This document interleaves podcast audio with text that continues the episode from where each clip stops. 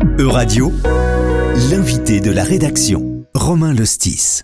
Merci à toutes et à tous euh, d'écouter Euradio. Nous sommes ici au Parlement européen à Strasbourg. Aujourd'hui, nous recevons Sylvie Guillaume. Bonjour. Bonjour. Sylvie Guillaume, je le rappelle, vous êtes députée européenne française, en France membre du Parti socialiste et ici au Parlement européen, membre du groupe de l'Alliance progressiste des socialistes et démocrates au Parlement européen et notamment au sein de la commission Libé, la commission des libertés civiles, de la justice et des affaires intérieures. Cette semaine euh, voit se dérouler ici à Strasbourg donc la première session plénière de l'année 2023 pour les eurodéputés. C'est aussi la première session plénière euh, depuis les révélations il y a un mois, euh, donc de comment du début d'une enquête sur certains un membre du Parlement accusé de corruption en faveur des intérêts euh, de l'État du Qatar. L'enquête est encore en cours, les révélations euh, continuent au fur et à mesure, on en voit régulièrement qui, qui tombent. Euh, par exemple, le fait que le Maroc se soit lui aussi impliqué dans ce réseau pour tenter d'imposer ses intérêts sur les parlementaires, sur le travail des parlementaires.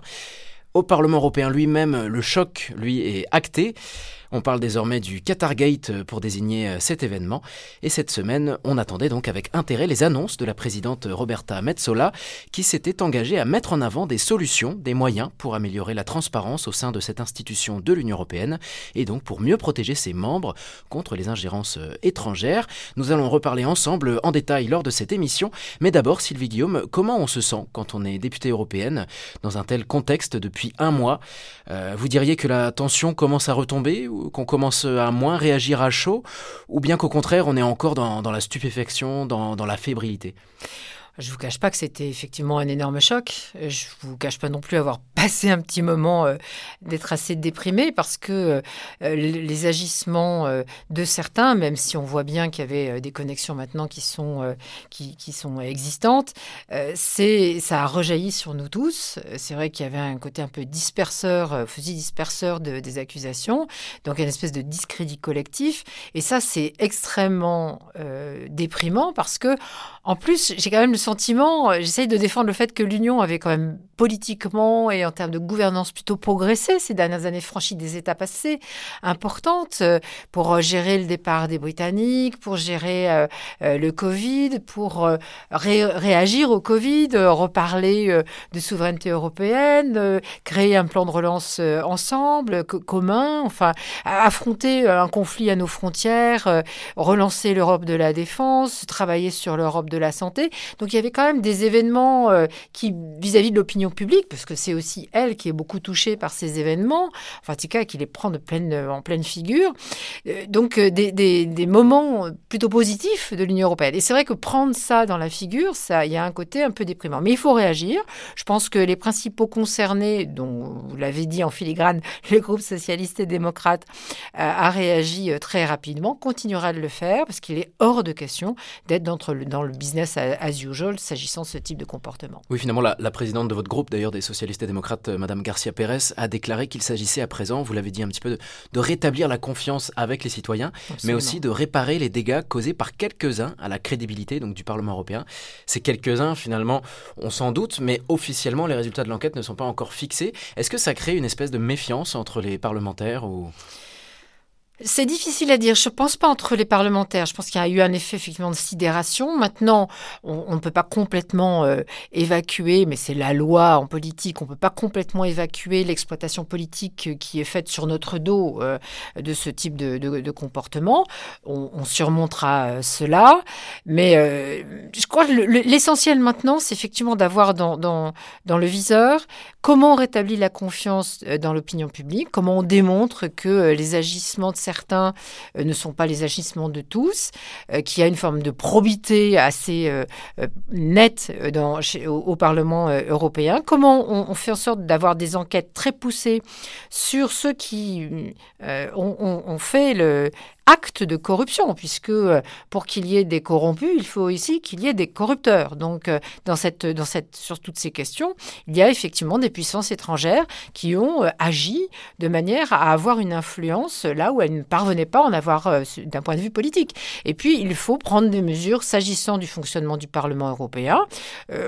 pour, pour avoir travaillé sur les questions de transparence tout le mandat précédent comme vice-présidente du Parlement européen, on a toute une batterie de choses qu'on peut mettre en place. Il faut euh, notamment que ces mesures soient pour beaucoup d'entre elles obligatoires, ce qu'elles ne sont pas pour, pour le moment.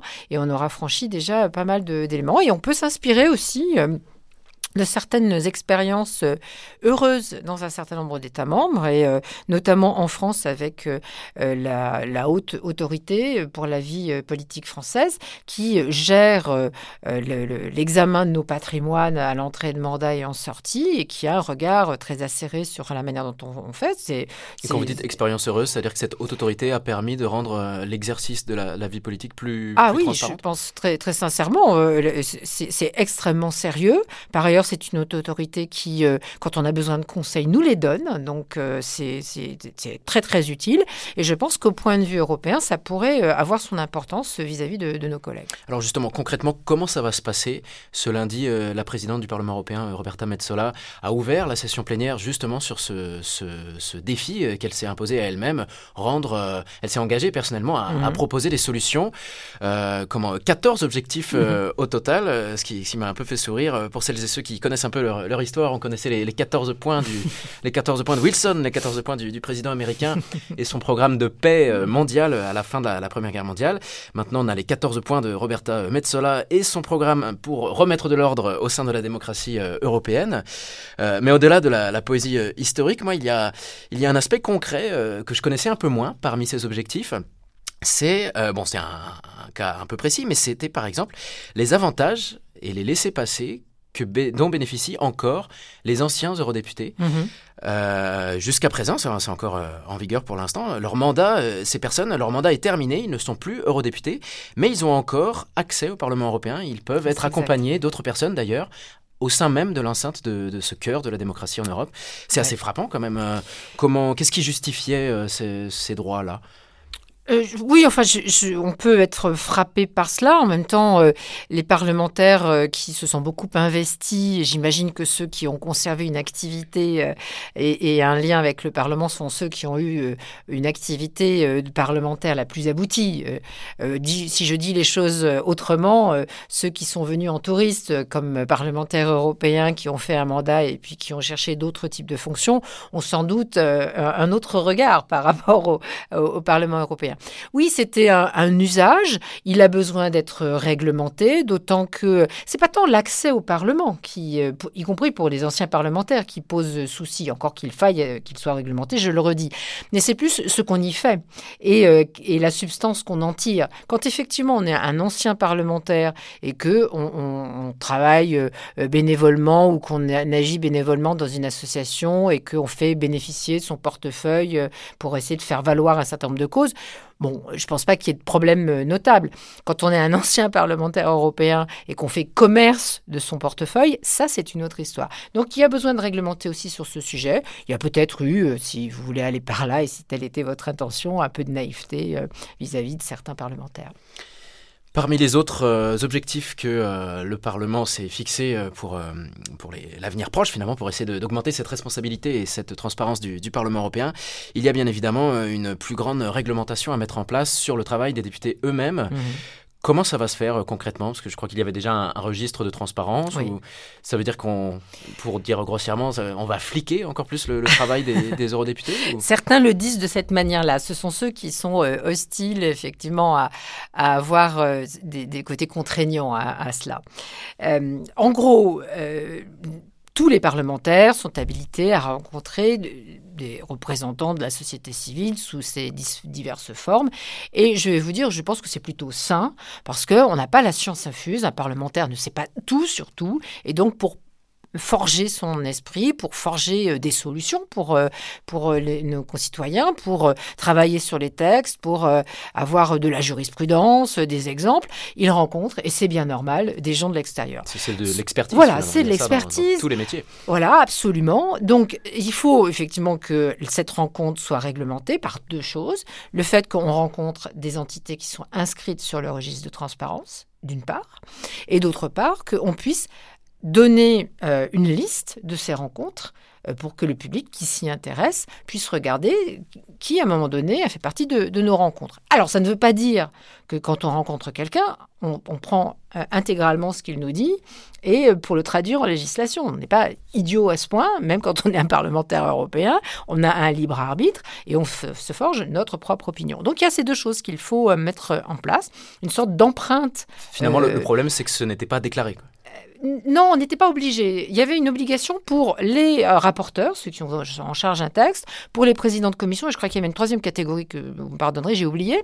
Mais là, il faudrait que ce soit effectivement pour tous les parlementaires, qu'on ait une sorte de, d'empreinte des personnes que nous rencontrons que l'on rencontre, sans effectivement, je le redis, que ce soit nécessairement pour euh, absorber exactement ce qu'ils ce nous disent. Je dis un mot quand même du registre de transparence, parce que je veux rendre hommage aux gens qui travaillent sur le registre de transparence. J'ai connu euh, cette équipe quand elle était très très réduite, euh, à trois, pour être tout à fait clair. Maintenant, je pense qu'ils sont un peu plus, ils et elles sont un peu plus nombreux et nombreuses, mais il y a besoin, il y a besoin de renforcer en, ressources humaines et en euh, financement l'équipe du registre de transparence qui non seulement a un devoir de, de, surveillance de qui est dans le registre de transparence, mais de contrôle. Il n'y a pas le pouvoir de sanction, ça c'est le pouvoir politique qui le, qui le gère, mais il y a vraiment ce pouvoir euh, supplémentaire qui leur a été confié et ça a un énorme travail oui, pour, oui, euh, les, a pas besoin les agents. Absolument. Pas besoin d'être expert pour se rendre compte que s'il s'agit de regarder chaque réunion de chaque parlementaire, il y en a 700 députés, mais leur assistants, ça doit être une quantité de données euh, extrême. Et là, vous parlez de. Alors, le, registre, dans l'équipe du registre de transparence ne regarde pas toutes les rencontres des parlementaires. Par contre, il s'intéresse, cette, équipe s'intéresse, pardon, à, à, ceux qui sont inscrits comme lobbyistes, donc comme groupe d'intérêt. Et donc là, ce sont de, je vous invite à, et j'invite le public à regarder, c'est public hein, pour le coup, euh, ce registre de transparence, où vous avez tout un tas de données sur euh, ceux qui sont inscrits, donc les entités qui sont inscrites, le nombre de personnes qui sont consacrées au lobbying, le volume financier qui est consacré, les thèmes, euh, les, thèmes, les, les, lieux. Enfin, vraiment, c'est un, un, énorme travail à, réaliser. Oui, justement, vous disiez au début de, cet échange que dans, dans, une affaire de corruption, il y a toujours deux parties. Mhm. Il y a euh, la personne qui s'est laissée corrompre et la personne qui est venue corrompre euh, l'autre mhm. acteur. justement, dans ce plan pour améliorer finalement le travail au Parlement, on a commencé à en parler. Hein, ce sont donc les, les intérêts externes ou les groupes d'intérêts les lobbies, les mm. représentants de, gouvernements étrangers, peu importe, tous ces, acteurs externes qui viennent euh, dialoguer, euh, influencer le travail des, parlementaires. Là aussi, eux-mêmes, dans leurs réunions, dans leur travail, donc ça va être durci. Donc on avait commencé à parler du, registre euh, de transparence qui, liste ces, lobbies, ces groupes d'intérêt. Comment, dans, dans, quelle dimension ça va être durci, finalement, eux aussi, dans leur, dans leur travail? Parce que le Parlement européen, ce n'est pas une entreprise privée. À, quel point euh, le Parlement peut dicter la, conduite de ces, de acteurs euh, parce que, je, enfin, dans, dans, dans, ce, dans ces rencontres, euh, qui sont, je le redis, parfaitement naturelles, il faut que l'interlocuteur que vous avez en face euh, ne fasse pas cette démarche sous, le, sous le manteau. Donc, l'idée, c'est que on puisse avoir les idées claires sur les personnes et les entités que, que, que l'on rencontre. J'insiste sur un point, parce que aussi stupéfiant que ça puisse apparaître, les gouvernements, les autorités nationales les États tiers n'avaient pas l'obligation d'être inscrites sur le registre de transparence avant de rencontrer ou même de pénétrer au Parlement euh, européen. C'est assez stupéfiant, mais c'était la réalité. Donc là, je pense qu'il y a vraiment une marge de progression euh, à faire sur, euh, sur cela. Et donc, je veux bien parier que demain, ou si ce n'est aujourd'hui déjà, les entités nationales étrangères des pays tiers à l'Union européenne seront effectivement répertoriées sur le registre. Donc on a pris conscience maintenant de cette marge de progression, comme vous le dites. Euh, quelles vont être maintenant les, prochaines étapes? Comment, comment les Européens ou, les parlementaires eux-mêmes vont se mettre d'accord pour euh, mettre en place cette réforme du, fonctionnement du Parlement? Est-ce qu'il y aura un vote? Est-ce que ça se fera purement de manière bureaucratique ou... Euh, présenté comme ça, ça ne fait pas très envie. le, mot était peut-être mal choisi. non, non, je, moi, je, vous, vous y avez fait allusion à plusieurs reprises. Roberta Mezzola, la présidente, a fait des propositions. Les groupes travaillent à des propositions euh, supplémentaires. Mon groupe a repéré notamment que la haute autorité ne figurait pas dans ces propositions, donc euh, on va avancer euh, là-dessus. Donc je crois qu'il y a beaucoup de brainstorming en ce moment dans les groupes. On va faire nos propositions et je crois avoir compris que la présidente voudra s'entourer d'une sorte de task force qui va l'aider à, mettre en forme et mettre en place ces, ces idées pour que la fin du mandat se passe effectivement dans de meilleures conditions avec de meilleures euh, règles euh, entre nous. Je, veux juste ajouter quelque chose qu'on n'a pas abordé, enfin que vous avez abordé tout à l'heure en filigrane, mais sur lequel je, je reviens, c'est que là, évidemment, on est dans une tourmente au sein du Parlement européen et plus particulièrement au sein de notre groupe. Mais dans les institutions européennes, il y a d'autres institutions que le Parlement européen. Et il faudrait, je crois, de mon point de vue, ne pas se contenter, quand on est à la Commission, quand on est au Conseil, de regarder ce qui se passe au Parlement européen. Je le dis autrement.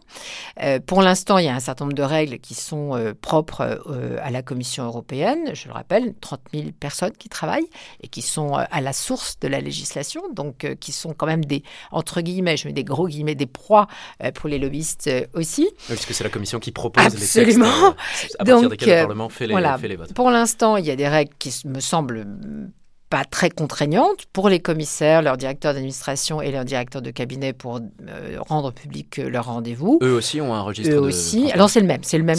Il est commun avec le, la, entre la commission et le, et le Parlement, euh, et il est même commun maintenant avec le Conseil. J'y viens dans un instant. Je pense quand même que les règles, y compris celles qui concernent les commissaires sur ce qu'on appelle les, les, les, les, portes tournantes, c'est-à-dire la capacité à se recycler dans la dans la vie civile une fois qu'on a été commissaire, qui sont contraignantes tout cela est bien, mais probablement mériterait d'être un petit peu plus aussi euh, renforcé. Et le Conseil a, longtemps été complètement absent euh, des règles de transparence, c'est-à-dire qu'il ne figurait pas au registre de transparence et euh, finalement s'intéressait assez peu à tout cela. Donc maintenant, le Conseil est entré euh, dans le registre de transparence, participe de l'accord interinstitutionnel sur le registre de transparence. Là aussi, sans aller beaucoup plus dans les détails, je pense que le Conseil a probablement aussi quelques efforts de transparence à faire. quand vous dites le Conseil, c'est les ministres qui composent le Conseil C'est ce sont les autorités nationales qui, dans le Conseil, participent de la vie euh, de l'institution et incarnées évidemment par les présidences tournantes euh, euh, par six mois, puisque finalement, d'une certaine manière, les, principaux agents d'influence sont souvent les États, y compris les États membres de l'Union européenne. Mais finalement, comment un ministre Comment, comment rendre cette mesure efficace? Qu'est-ce qui empêcherait un ministre, sur son temps de mandat européen, finalement, au Conseil, d'être irréprochable, puis de faire toutes les réunions qu'il souhaite, ou qu'il ou elle souhaite, euh, sur son mandat national, finalement? Alors, parce qu'il y a des règles aussi nationales. Alors, elles sont plus ou moins élaborées dans les. L'Union européenne et un droit de regard sur le. Non, alors évidemment, on peut, on, peut, on peut trouver une, mesure euh, correcte pour ce qui concerne effectivement euh, ce, qui, ce, qui concerne les, les, affaires européennes dans le cadre de cette présidence tournante. Mais prenons l'exemple d'une présidence tournante. Euh, quand on, on, est au cœur, là aussi, de, de, la législation comme membre du Conseil et dans une présidence tournante, on est soumis à plein de demandes de, de On agit sur des législations extrêmement importantes. Je ne trouve pas anormal qu'à un moment donné, on rencontre des entités qui sont membres du registre de transparence et qu'on donne euh, lecture euh, des rencontres que l'on formule. Ça ne paraît pas insurmontable. Donc finalement, si on vous comprend bien, euh, travailler au Parlement européen et, espérons-le, travailler dans n'importe quelle institution européenne promet d'être légèrement différent dans, les, dans les mois à venir, finalement, si ces mesures sont, sont mises en place. Euh, et évidemment, sans perdre, bien sûr, sans perdre de vue hein, les, résultats des différentes enquêtes euh, en cours pour, euh, bien sûr, toujours plus de, transparence, y compris mhm. dans les parcours individuels de, chacun des, membres de ces institutions. Des enjeux cruciaux hein, pour nos démocraties, on ne le dira jamais assez. En tout cas, moi, je vous dis merci beaucoup, Sylvie Guillaume, d'avoir pris le temps de, de, répondre à nos questions. C'est la fin de cette émission Parlement européen, émission que vous pourrez bien sûr retrouver sur euradio.fr. Moi, je vous dis un grand merci à toutes et à tous pour votre attention et à bientôt au Parlement européen de Strasbourg. Merci. Euradio vous a présenté l'invité de la rédaction. Retrouvez les podcasts de la rédaction dès maintenant sur euradio.fr.